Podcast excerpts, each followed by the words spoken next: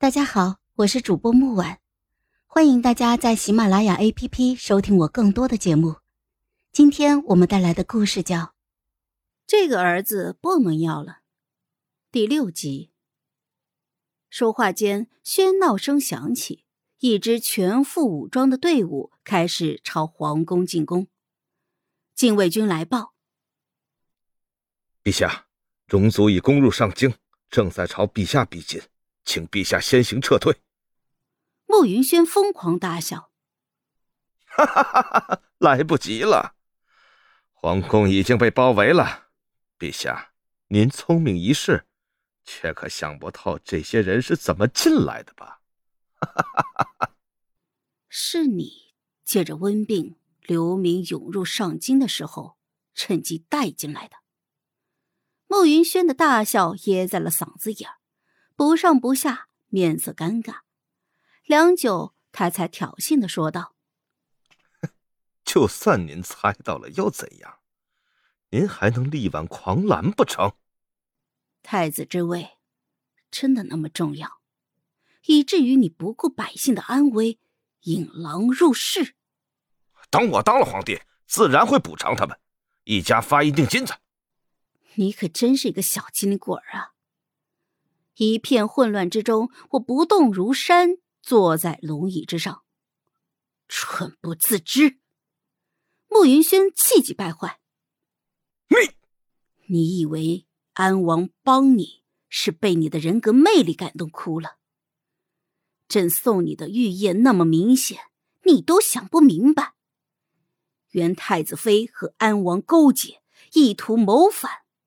你登基那日。”便是你生死之时，不可能！你骗我！内奸将压于后殿的元太子妃拽了出来，一把扔在慕云轩的面前，同时一塔信件被我扔在了他的脸上。哼，你好好看看。慕云轩看完信件，一脸被欺骗的模样，抽出一旁禁卫的刀，转向自己的真爱。你。你为什么要背叛我？我我也是为了您啊！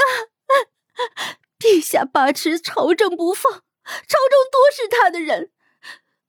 不若如此，你如何能成大事啊？慕云轩一时间居然被唬住了，愣在了原地。就在此时，原太子妃看准机会，一把夺过他手中的刀，刺入了慕容轩的心脏。我猛地站起来，下意识的喊道：“轩儿，啊父亲！”慕云轩睁大了眼睛，先是看看自己的真爱，随后颤抖着倒下了，眼睛直直的转向我和叶儿，一行血泪流了下来，再也不动了。安王趁机大喊：“女帝逼死慕容家的继承人！”众位如何能跟随这样的人？恳请女帝退位。就在此时，外面的兵戎之声减弱，安王自信的看着我：“陛下，我看胜负已分了吧？不若退位，彼此都体面。”我失神的目光从慕云轩的尸体上挪开，沉沉的看向了安王。是啊，朕也觉得。胜负已分。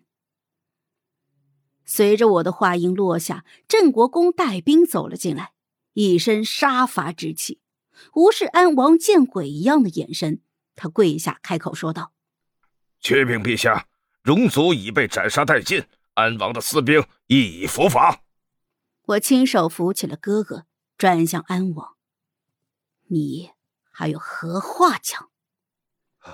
不可能。不可能，不可能！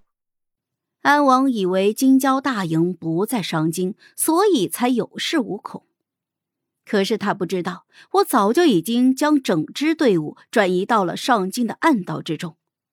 戎族进攻的那一刻，我的命令是先保百姓，所以哥哥才会姗姗来迟。得知真相的安王一脸的灰败，眼见回天无力，只得。俯首认罪。后来，安王与元太子妃，我交给了叶儿处置。听闻他毫不留情，直接下令杖毙，其余参与的人也论罪处罚。事后，叶儿忐忑的问我：“皇祖母，你觉不觉得我狠毒啊？”我摸了摸他的头，哼，叶儿总是有道理的。皇祖母相信你。为君者，抚养无愧于天地。叶儿若有所思的点点头。自从那场闹剧过后，慕云夜开始正式走入朝堂。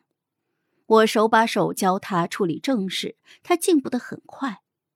可是我的身体一日不如一日，大家都在传言，女帝被儿子的死伤透了心。治不好了，可是我还是苟延残喘了十年，直到叶儿稳坐储君之位。在慕云月十六岁那一年，我让位于他。次日，女帝薨。慕云夜登基的第二天，和群臣吵翻了天。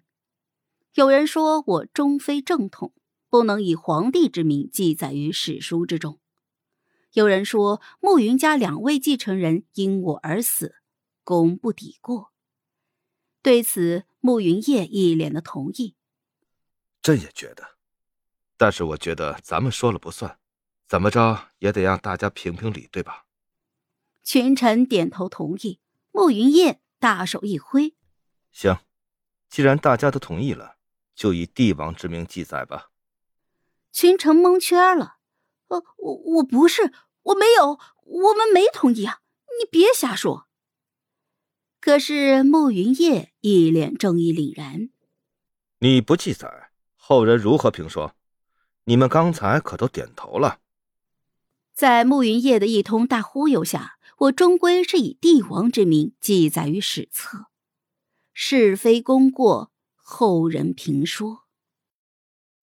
好了，本集故事就到这儿，我们下期见。记得订阅和点赞哦！如果你有喜欢的故事，也欢迎在留言区告诉我们。